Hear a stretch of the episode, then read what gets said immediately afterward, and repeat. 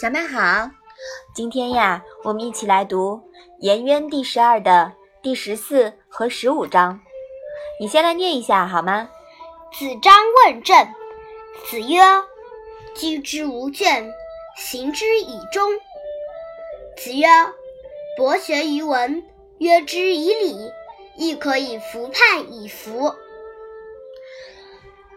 对，“博学于文，约之以礼”这一句啊，在。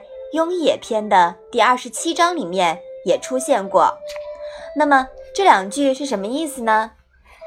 子张问如何为政，孔子说：“居其位，毫不懈怠，忠于道义，修己利人，不忘初心。”孔子说：“君子广泛的学习文化，又以礼来约束自己，也就可以不背叛自己的良心了。”嗯。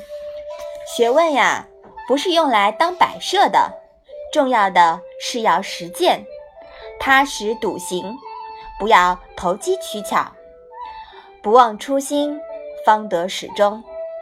不论别人怎么评说，不背叛自己的良心就好了。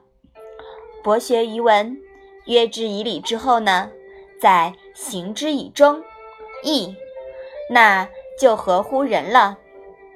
安静做自己，工作学习就是修行。你能理理解这句话的意思吗？理解了。好，那把这两章再来读一下。